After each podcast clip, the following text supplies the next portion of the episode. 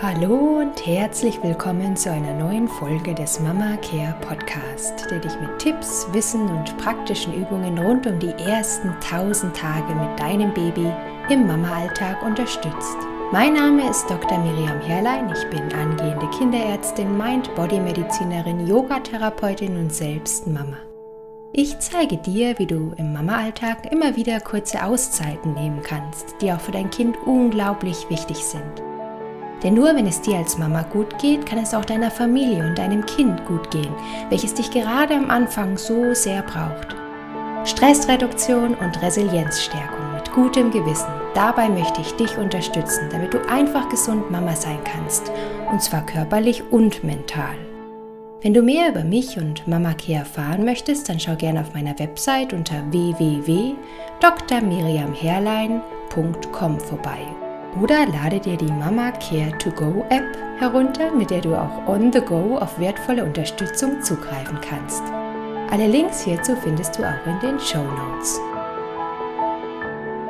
In diesem Podcast-Interview spreche ich mit Caroline Kreuschmer. Auf Instagram ist sie auch bekannt als die Frau ganzheitlich. Sie ist Ärztin für ganzheitliche Frauengesundheit, Still- und Laktationsberaterin und Caroline ist Mama von fünf Kindern. Wir sprechen heute über die Themen ganzheitliche Frauengesundheit, Selbstfürsorge als Mama und die Transformation als Mama. Caroline wird mit uns praktische Tipps teilen rund um Familienmanagement, Kinderbetreuung, Beruf und Paarbeziehung. Und auch, wie sie ihren Mama-Alltag mit ihren fünf Kids und ihrem Mann ganz gesund gestaltet.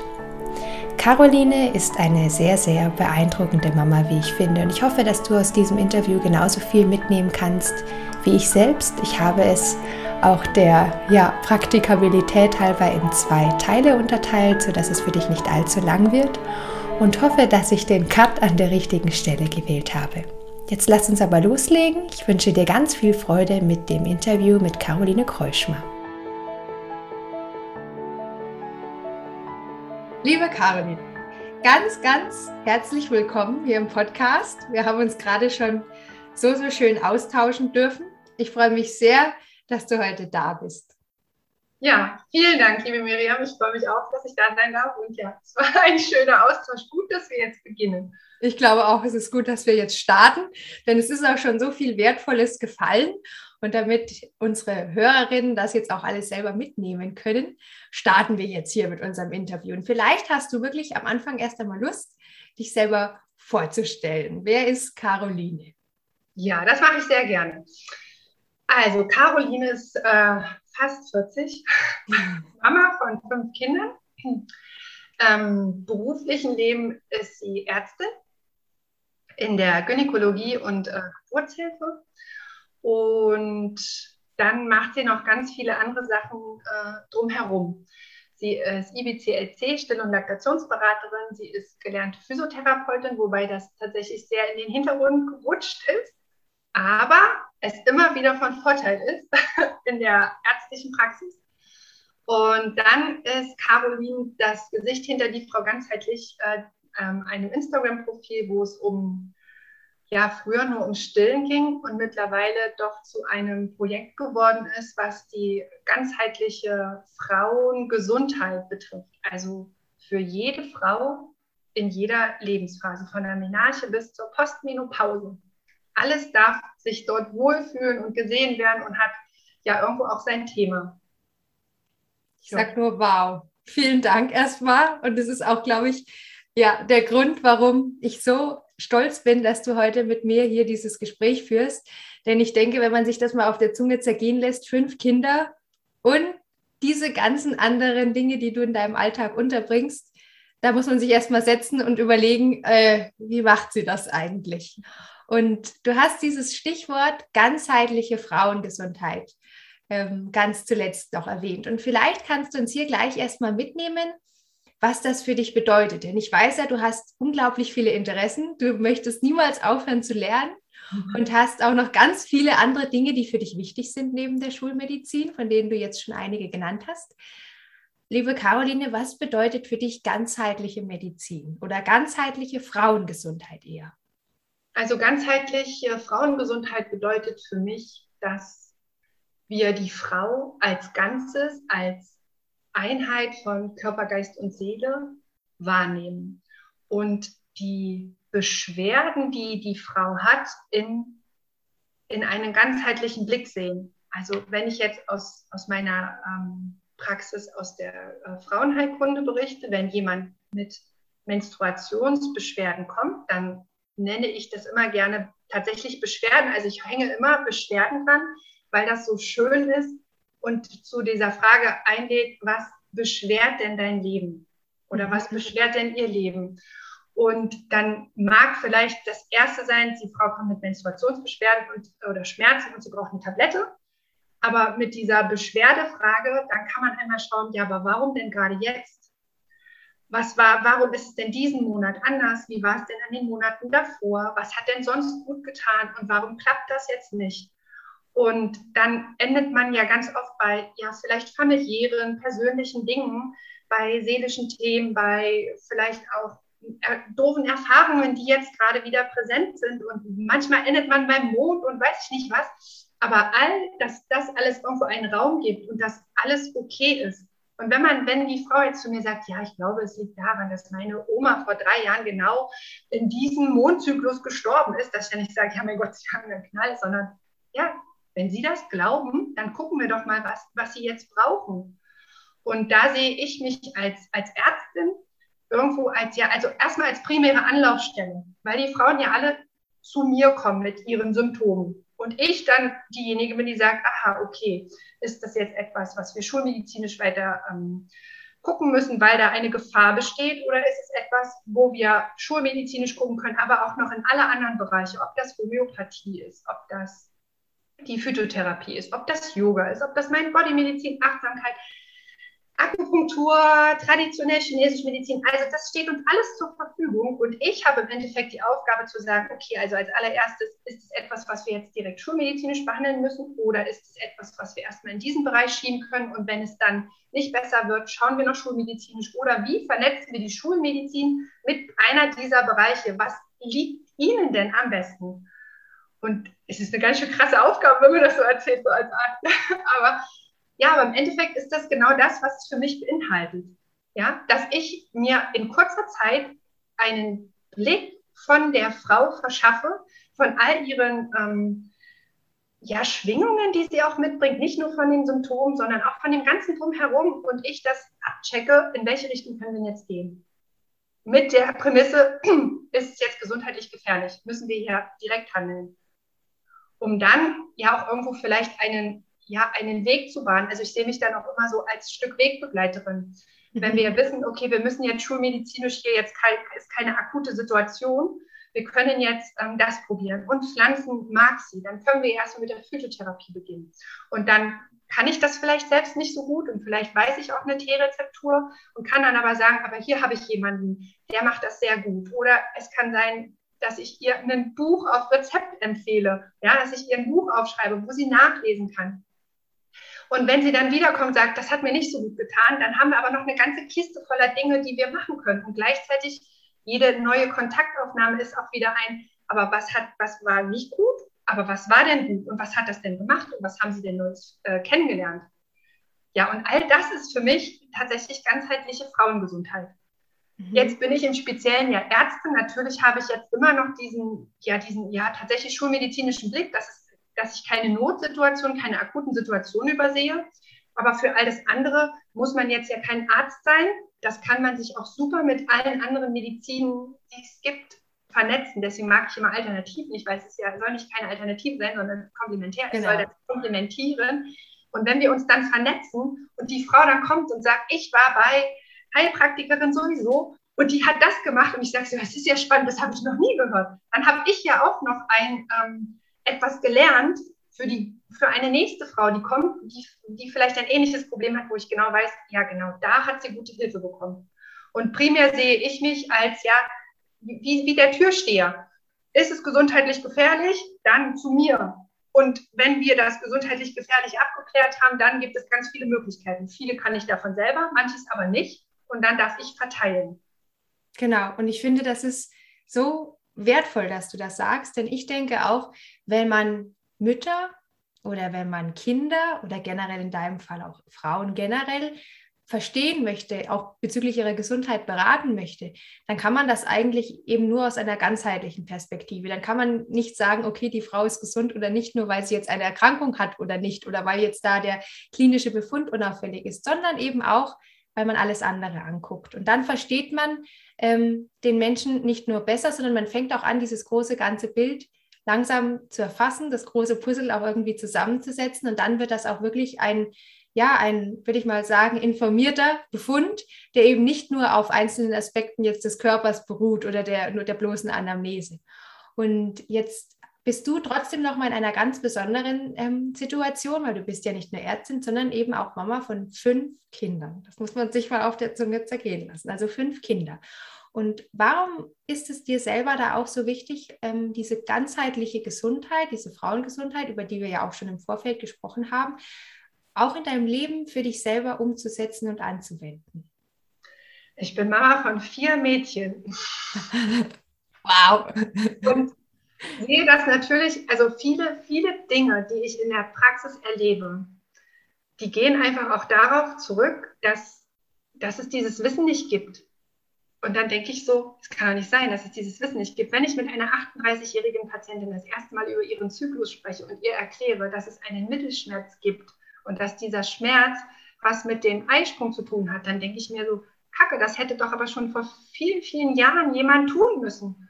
Ja, und ich denke, dass wenn oder wenn ich meine Töchter zu einem Bild von einer Frau anleite, ihnen das vorlebe, ja, da lege ich ja ganz viele Weichen, wie die später mal mit ihrer Weiblichkeit und mit Beschwerden in ihrer Weiblichkeit umgehen. Mhm. Ja, also ich bin ja, ich bin die, die das vorlebt. Ich muss die da nicht ja nicht erziehen. Ich muss das einfach nur selber machen Dafür muss ich es selber erfahren und dafür muss ich selber ganz viel ausprobieren. Nicht nur für die Patienten in der Praxis, sondern auch für mich selbst und damit ich einfach ganz viel, viel, viel weiß und viel Gefühle für diese ganzen Dinge habe. Und dann natürlich auch, weil es mir total wichtig ist, dass meine Töchter verstehen, wenn sie menstruieren, dann ist das okay, wenn sie nicht so leistungsfähig sind. Und es ist mal okay, wenn man zu Hause bleibt. Aber dafür muss ich das selber erstmal leben. Und das bedeutet dann, dass wenn ich menstruiere, mich auf das Sofa setze und sage, weißt du, Hase, heute kann ich nicht, ich bin total kaputt, ich menstruiere gerade, ich blute gerade, wie auch immer man es nennen möchte, kann man Alter abhängig machen und kann man sagen, weißt du, ich brauche heute einen Tee. Und dann sagen die, Mama, ich brauche dir einen Tee. Und ich sage so, ja, wie cool. Und dann denke ich so, ach, wie cool, ich habe alles richtig gemacht, das Kind kocht mir einen Tee.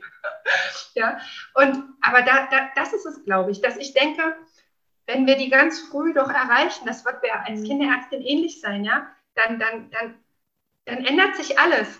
Wir können, wir erreichen vielleicht nicht mehr ähm, die 85-jährige ältere Dame, die jetzt gerne vielleicht auch nochmal ihre Menstruation, ihre Weiblichkeit anders leben möchte, weil das einfach nicht mehr geht. Aber wir können das für die ganz Jungen ändern. Aber dafür müssen wir bei uns anfangen. Und da ist es ganz speziell dieses Thema Menstruation. Wenn ich selbst als Frau meine Menstruation blöd finde, als Beschwerde wahrnehme, ähm, das nicht schaffe, die in meinen Alltag zu integrieren, um zyklisch zu leben und in der Weiblichkeit zu leben, dann werden es meine Kinder auch schwer haben, meine Töchter. Und ich finde, das ist, wie du sagst, es ist so wichtig, dass man sich dessen bewusst ist, dass es ähm, ja zum einen dieser Aspekt des Vorlebens ist, dass die Kinder am Modell lernen oder auch die, die Töchter, die Söhne, egal was es jetzt ist, dass die eigene Selbstfürsorge ihnen auch zeigt, dass sie sich auch selbst wichtig nehmen dürfen. Und dann haben wir im Vorgespräch auch so zwei wichtige Stichworte fallen lassen, die ich an dieser Stelle gerne auch einfach nochmal mit reinnehmen möchte. Das eine war, dass du gesagt hast, ich frage mich ganz oft, was brauche ich eigentlich?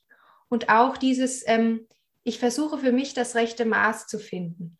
Und ich finde gerade auch bei diesem ganzen Thema Frau sein, Mutter sein, Mama sein, das ist eine Zeit, die ist unglaublich herausfordernd. Und jede, jede Frau ist meiner Meinung nach auch als Mama im Stress ausgesetzt. Und da auch zu sagen, okay, ich bin vielleicht nicht wie meine Nachbarin oder meine Mutter, ähm, was, was jetzt Stressmanagement oder auch einfach Dinge auszuhalten ähm, angeht. Ich bin da eben ich selbst, ich bin individuell, ich habe vielleicht andere Grenzen, andere Limitationen und für mich ist das Maß voll dann und dann. Oder ich brauche eben in den und den Situationen das und das. Oder ich brauche jetzt mal, wie wir eben gesagt haben, eine fünf Minuten Tee-Meditation. Ja. Oder wenn ich, wenn ich meine Menstruation habe, muss ich mich mal aufs Sofa setzen, weil mir tut das besonders weh. Und meine Mama hat vielleicht immer einfach weitergearbeitet oder meine Nachbarin, die hat noch nie was von Meditation gehört. Dass man dann in diesen Situationen bei sich bleibt, sagt, was brauche ich jetzt? Was ist mein Maß?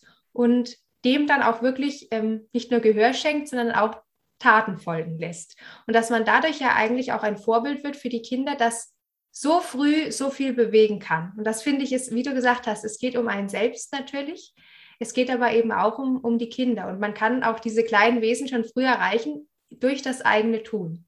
Und jetzt hast du ja auch durch deine Arbeit in der Praxis für, für Gynäkologie, aber auch durch deine Stillberatung schon so viel auch mit Mamas, mit Frauen, auch gerade in, in diesen ersten Monaten, in diesen ersten ähm, wichtigen Lebenswochen auch zu tun.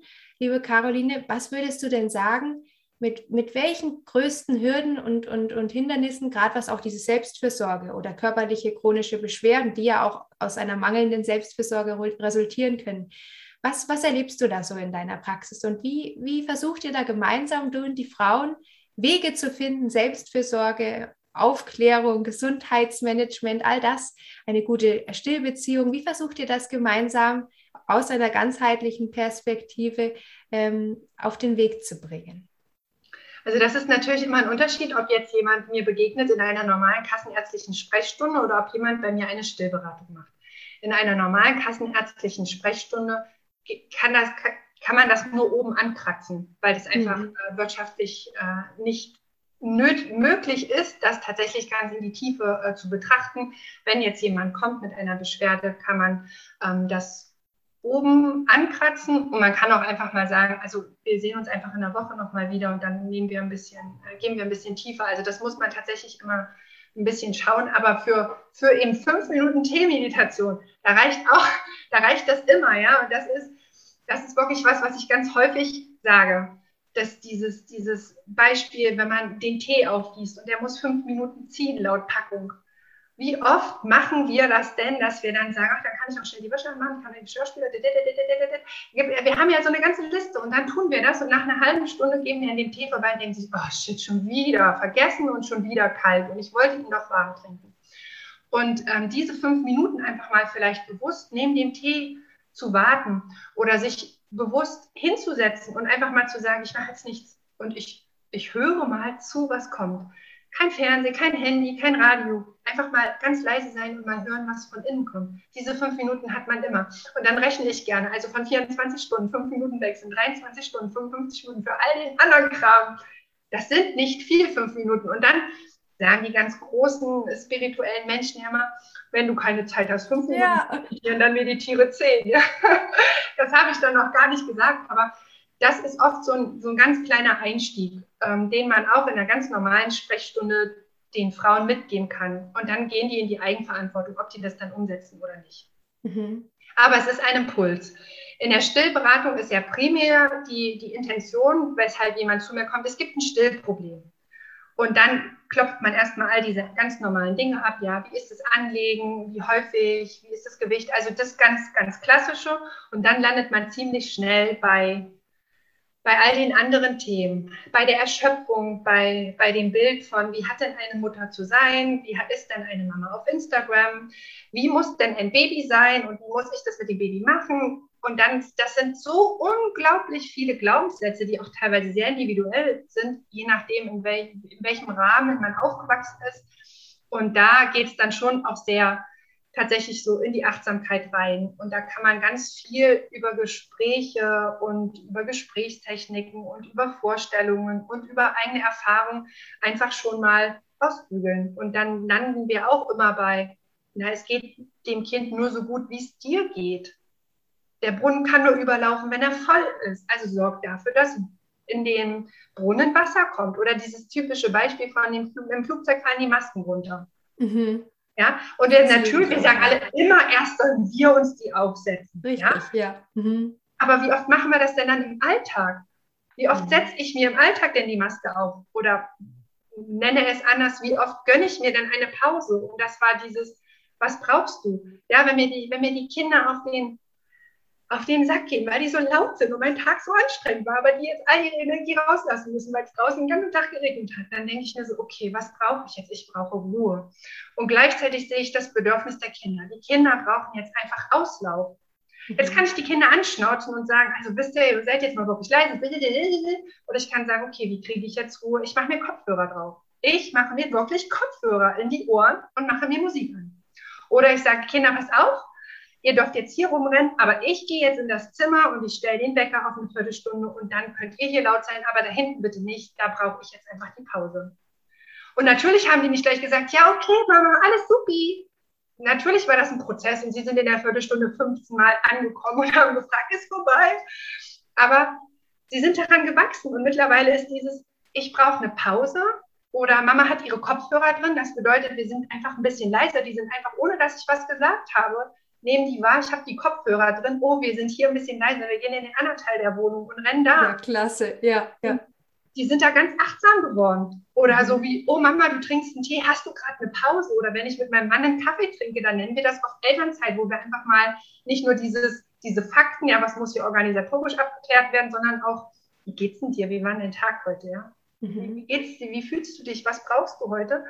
Und dann kommen die Kinder an und wollen wieder irgendwas auf dem Kleber und dann sehen die, oh, ihr, ihr habt gerade Elternzeit. Ja, wir haben gerade Elternzeit. Okay. Und dann versuchen die sich selbst zu helfen. Dann fragen sie die große Schwester oder ähm, sie, sie sagen, okay, dann, dann, dann warte ich jetzt noch, weil mein Kleber ist nicht so wichtig wie diese Zeit, die ihr jetzt habt. Und in Corona, in dem Lockdown, ähm, den wir hatten, wo wir alle zu Hause waren, da habe ich angefangen, mir immer ein Pauseschild umzuhängen, weil mich das so wahnsinnig gemacht hat, dass die Kinder ständig ankamen, Mama, Mama, und ich habe immer gerade irgendwas gedacht und dann habe ja. ich verloren. Dann habe ich mir so ein Pauseschild gemacht. Ja, und dann konnten die Kleinen können natürlich noch nicht lesen, aber die wussten, okay, da steht was, Mama trägt ein Schild, das ist Pause. Und das hat dann dazu geführt, dass immer, wenn die Kinder in den Raum kamen, die mich als erstes angeguckt haben und um, also um mich rumgegangen sind, dass die mich von vorne angucken, ob ich dieses Schild trage. Und dieses, das kennst du wahrscheinlich auch, das Kind kommt rein, Mama, und es guckt gar nicht also die kommen rein und sagen, Mama, und du, du weißt nicht, du hast gerade die Hand im Geschirrspüler, weil du den sauber machst und kannst jetzt definitiv keine Schuhe binden oder sowas. Aber die nehmen das gar nicht wahr, weil sie einfach reinkommen. Und das ist dann wirklich so eine Achtsamkeit bei uns in der Familie geworden, dass man einfach mal kurz guckt, passt das? Das mache ich ja bei den Kindern auch, wenn die da gerade ganz vertieft mit ihrer Eisenbahn spielen, sage ich ja nicht, aber jetzt komm mal und räum mir eine Schuhe weg, sondern ich stehe an der Tür und sage, oh, ist das schön, haben die das schön aufgebaut? Ach, da wollen wir nicht jetzt deine Schuhe weg. Weißt du? Und genauso machen die das auch. Das, das ist, ist glaube ich, so spannend. Also das, was man dann, wenn man das selber für sich macht und das seinen Kindern zugesteht, dass sie in diesem Flow auch bleiben können. Und wenn ich in meinem Flow bin, dass ich das auch bleiben kann. Und dass ich nicht immer alles sofort unterbrechen muss für das Kind, sondern dass wir eine gemeinsame Lösung finden. Und das ist so schön, weil du gesagt hast, das ist bei uns jetzt so und so geworden oder das hat sich so und so etabliert. Und das ist auch ein Thema, ähm, über das ich mit dir so, ja, so von Herzen gern sprechen würde, dass das Ganze ein Prozess ist, dass es auch, mhm. ja, dieses Transformation Mama werden, Mama sein, Familie werden, Familie sein, dass sich das auch ähm, verändern darf, dass das auch wachsen darf. Und ja, genau, da wollte ich dich eigentlich genau diese Dinge fragen, die du uns mhm. jetzt auch schon so erzählt hast, dass du uns da so ein bisschen mit in euren Alltag nimmst mit fünf Kids und dass du uns so ein bisschen auch ähm, erzählst, warum fünf Kinder, was hast du durch deine fünf Kinder da auch schon lernen dürfen, wie haben dich ja auch deine Kinder auf unterschiedliche Art und Weisen denn verändert und ja, wie habt ihr da für euch so diesen, diesen Weg gefunden, zu sagen, wir wollen nicht nur fünf Kinder, sondern wir lieben unser Leben mit diesen fünf Kindern, wir gestalten es so, dass wir gesund bleiben? Ähm, und wie habt ihr das für euch so ähm, erlebt, diesen Weg, bis, bis dahin, wo ihr jetzt steht? Ich hoffe, dass du bis hierhin durchgehalten hast und wenn du wissen möchtest, wie es hier im Gespräch zwischen Caroline und mir weitergeht, dann empfehle ich dir doch gleich in den Teil 2 dieser Podcast-Episode hineinzuhören, der auch ganz bald hier im Mama Care Podcast erscheinen wird. Gerne darfst du aber auch schon jetzt deine wichtigsten Impulse und Gedanken mit mir auf Instagram at Dr. Miriam Herrlein oder auf meinem Blog teilen. Wenn du Fragen, Anregungen oder Themenvorschläge hast, dann schreibe mir gerne eine E-Mail an hallo@drmiriamherlein.com. Ich würde mich außerdem unheimlich freuen, wenn du die Folge bzw. den Mama Care Podcast mit deinen Freundinnen, deiner Familie oder anderen Mamas teilst, damit wir gemeinsam einfach gesund Mama sein können. Alle wichtigen Links und Ressourcen findest du auch in den Show Notes. Jetzt wünsche ich dir erst einmal von Herzen alles, alles Liebe und würde mich sehr freuen, wenn du auch nächste Woche wieder hier zu einer neuen Folge Mama Care Podcast dabei bist. Deine Miriam.